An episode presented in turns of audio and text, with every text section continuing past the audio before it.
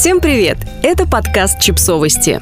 Мы знаем все о детях. Что не так с требованием прикрыться в адрес кормящей женщины? Каждый раз, когда на НЕН, да и в любом другом издании, появляется текст о кормлении грудью в общественном месте, в комментариях к нему появляются люди с разной степенью агрессивности, выражающие недоумение по поводу того факта, что далеко не каждая мать стремится прикрываться в то время, пока ее ребенок ест. Давайте разберемся, что не так с требованием прикрыться в адрес кормящей женщины. Конечно, хотелось бы просто сказать, что с требованием прикрываться во время кормления не так абсолютно все, от того, что его часто называют всего лишь мнением, а звучит оно почему-то как «иди, встань в угол, это мое мнение», до полного игнорирования интересов ребенка, такого же члена общества, как и мы с вами. Но давайте поговорим предметно.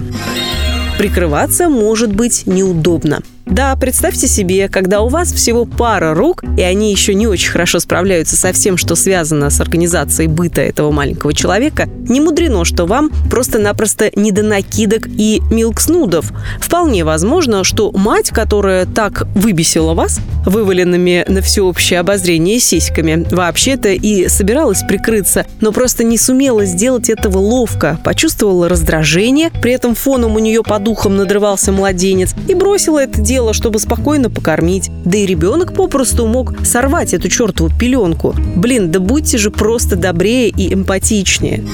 Ребенок не хочет есть с тряпкой на голове. Критики тех женщин, что кормят иногда на глазах у живых людей, у многих из которых есть точно такая же грудь, между прочим, постоянно сравнивают этот процесс со всякими физиологическими отравлениями и потребностями. Что ж, мои маленькие любители грязных делишек, давайте говорить на вашем языке. Так вот, под тряпкой, которой вы предлагаете не только скрыть грудь, но и голову ребенка, а как иначе, есть неудобно. Точно так же, как делать минет, скрывшись под одеялом. Да, ребенку нужно чем-то дышать. Вы хотя бы представляете себе, сколько усилий у него уходит на одно только сосание? Как он старается, сколько энергии тратит, как он потеет. И вот его мать, которая прочитала в сети, как все ненавидят кормящих демонстративно, готовая сделать сосание для ребенка чуть более сложным, лишь бы никто не возмущался.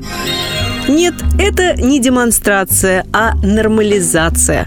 Да, к вопросу о нарочитой демонстрации. Борцы с кормлением в общественных местах постоянно рассказывают городскую легенду о том, как они видели на фудкорте, заметьте, локация в этих историях почти всегда одна и та же, в торговом центре женщину, которая прямо-таки специально вытащила грудь, пристегнула к ней младенца, а он, наглец, начал есть, никого не стесняясь. А она такая еще и смотрит на всех с вызовом, мол, выкусите, кормлю где хочу. На самом деле она просто озирается, боясь, что привлечет к себе излишнее внимание. Она хочет сквозь землю провалиться, потому что ребенок надрывается, а в комнату матери и ребенка гигантская очередь. Вы когда-нибудь вообще пытались в нее попасть в разгар выходного дня в большом торговом центре? Она хочет, чтобы волшебным образом все вокруг нее испарились, и она смогла бы наконец расслабиться. А вообще-то вместо этого ей полагается просто ни о чем не думать, потому что кормление ребенка – это нормально даже если его увидит подросток в пубертате. Чем больше и чаще он встречает таких женщин, тем меньше сексуализирован процесс ГВ, что само по себе дико считать неприличным то, что по сути своей невинно и чисто. Мать постоянно всем что-то должна. Многие противники ГВ в общественных местах любят говорить, что молодые матери постоянно требуют к себе уважения и повышенного внимания. Давайте посмотрим на это с другой стороны. Общество постоянно требует от матерей не отсвечивать. В самолете не летай, по музеям не ходи, по ресторанам со своей личинкой не шляйся. Пусть он не бегает, чего он орет, шапочку наденьте. Вообще-то неудивительно, что женщины хотят, чтобы их, таких уязвимых и затюканных, хоть немного уважали и замечали не только в тот момент, когда на долю секунды в общественном пространстве стали видны их соски. Давайте уже наконец заключим пакт о ненападении. Женщины не обязаны прикрываться, а вы не обязаны смотреть на процесс кормления и как-то оценивать его моральность. Профит. Женщинам пора перестать друг друга гнобить. Самая адская фигня, которая происходит в спорах АГВ в публичных местах, это тот факт, что против него чаще всего выступают женщины. С разным опытом ГВ, разными взглядами и количеством детей. Они, как никто другой, прекрасно знают, что бывает очень по-разному, что грудь в лактации ощущается скорее как бидон, нежели как нечто нежное и трепетное, что в период младенчества ребенка его мать особенно чувствительна к нападкам и критике. Да и вообще, что женщины должны поддерживать друг друга на пути материнства, ведь он такой непростой. Но вместо этого мы продолжаем множить ненависть там, где ее не должно быть. Эх.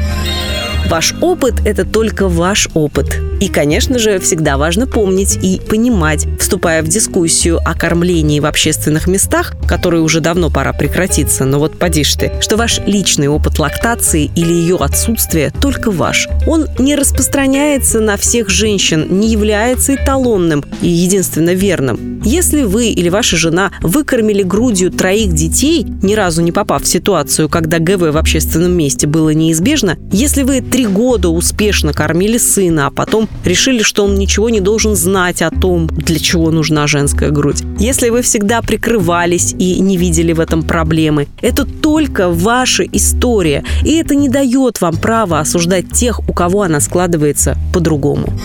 Подписывайтесь на подкаст, ставьте лайки и оставляйте комментарии. Ссылки на источники в описании к подкасту. До встречи!